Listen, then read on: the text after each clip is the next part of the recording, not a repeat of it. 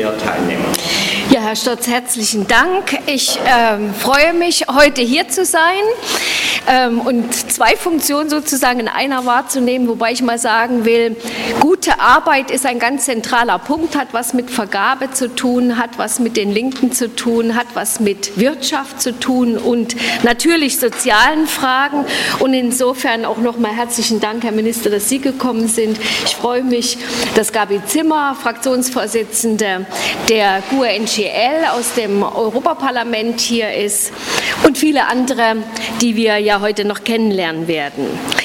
Bei äh, der Überlegung, ja, was sage ich nun, äh, heute zu Beginn dieser Veranstaltung ist mir neben dem Substantiv Vergabepraxis, was ja zentral ist, sind mir die äh, vier Prädikate eigentlich ganz wichtig, nämlich das Gestalten, das sozial, ökologisch und innovativ.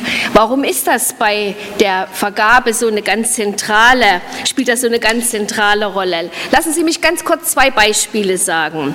Im März 2014 hat die Stadt Erfurt die Schülerverpflegung in allen staatlichen Schulen der Landeshauptstadt neu ausgeschrieben. Anderthalb Jahre später, Sie erinnern sich vielleicht, gab es einen großen Skandal, nachdem die Noroviren die gefrosteten Erd Erdbeeren aus China ähm, ihre Wirkung getan hatten und viele Schülerinnen und Schüler, halbe Schulklassen krank gemacht hat. Hat diese Erfahrung Auswirkungen nun auf Ausschreibungen bei öffentlichen Aufträgen?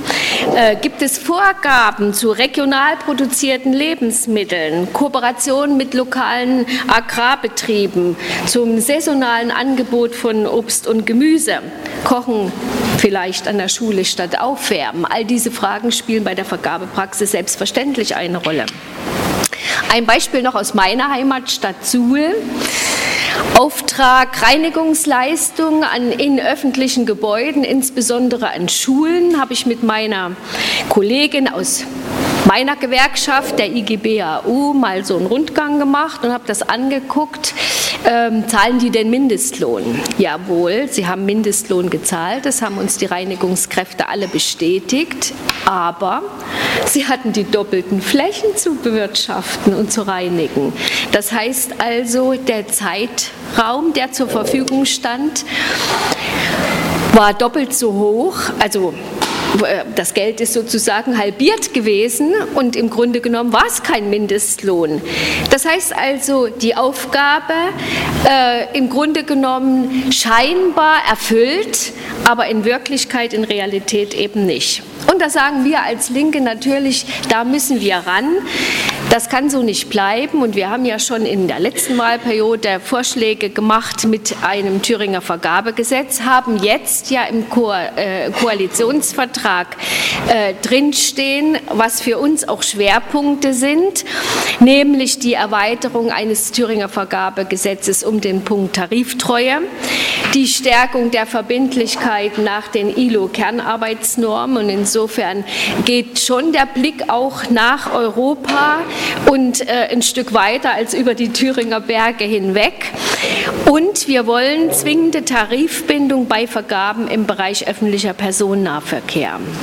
Im Koalitionsvertrag steht auch drin, dass es eine Evalu Evaluation des Thüringer Vergabegesetzes geben soll. Und ich bin also sehr froh und freue mich und möchte auch das jetzt in der Begrüßung nochmal mit sagen, dass heute äh, Miriam Kaskel da ist, die als Praktikantin bei uns in der Fraktion gearbeitet hat. Und Sie haben, glaube ich, alle das Material auch vorliegen oder es liegt aus, äh, dass sie also eine solche Evaluation auch mit dem Blick auf andere Bundesländer vorgenommen hat und wir ja heute auch darüber reden wollen.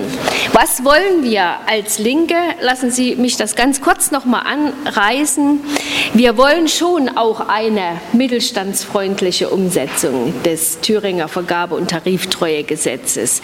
Wir wollen keine Abstriche an Standards. Wir wollen die Kriterien, die genannt sind, einhalten. Aber wir wollen schon auch den bürokratischen Aufwand, vor allen Dingen für unsere Klein- und Kleinstunternehmen, äh, beschränken.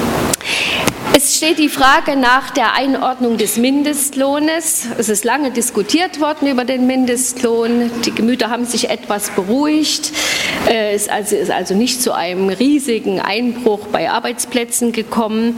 Wir wollen äh, einen vergabespezifischen Mindestlohn von 10 Euro einführen. Das hat die Linke immer gesagt. Das ist bei uns auch Beschlusslage. Ich als Arbeitspolitikerin sage mit dem Blick auf kommende Altersarmut und entsprechend vorliegende Antworten auch im Deutschen Bundestag, dass man also 40 Jahre mindestens 11,68 Euro verdient haben muss, um ähm, dann nicht sozusagen in die Grundsicherung im Alter zu rutschen, sind die 10 Euro sogar ein unteres äh, Level. Also eigentlich müssten wir schon um die, über die 12 äh, Euro streiten, aber ich will die Diskussion hier nicht erschweren. Ich sage das nur mal am Rande. Ja, wir wollen natürlich eine deutliche Stärkung von sozial-ökologischen Vergabekriterien und auch die Stärkung der Rechtssicherheit für kommunale Vergabestellen in diesem Bereich. Wir möchten gern ein Transparenzregister zur Veröffentlichung von Unternehmen, die diese Kriterien unterlaufen haben, man kann das natürlich auch umdrehen und kann besonders die hervorheben, die da gut arbeiten, aber wir glauben, dass es notwendig ist, hier solche Möglichkeiten zu schaffen. Und darüber wird, glaube ich, länger zu reden sein. Wir wollen den Auf- und Ausbau von Präqualifizierungsverfahren. Das heißt, wir wollen, das geht ja einher mit der Frage, wie kann man es entbürokratisieren, dass es also ein Siegel, ein Gütesiegel, ein Zertifikat gibt, was dann äh, Unternehmen anstreben und wonach sie dann sozusagen längerfristig, also mindestens über zwei Jahre, ähm, äh, diese ganzen bürokratischen Rattenschwanz, der da dran hängt, nicht mehr praktizieren müssen. Ja, das alles wollen wir heute diskutieren. Ich höre auch mit der Vorrede auf. Ich soll noch mal viele Grüße von Dieter Hausold und auch von äh, Susanne Hennig-Welt so übermitteln. Und ich bin sehr gespannt auf die Diskussion. Herzlichen Dank. Vielen herzlichen Dank.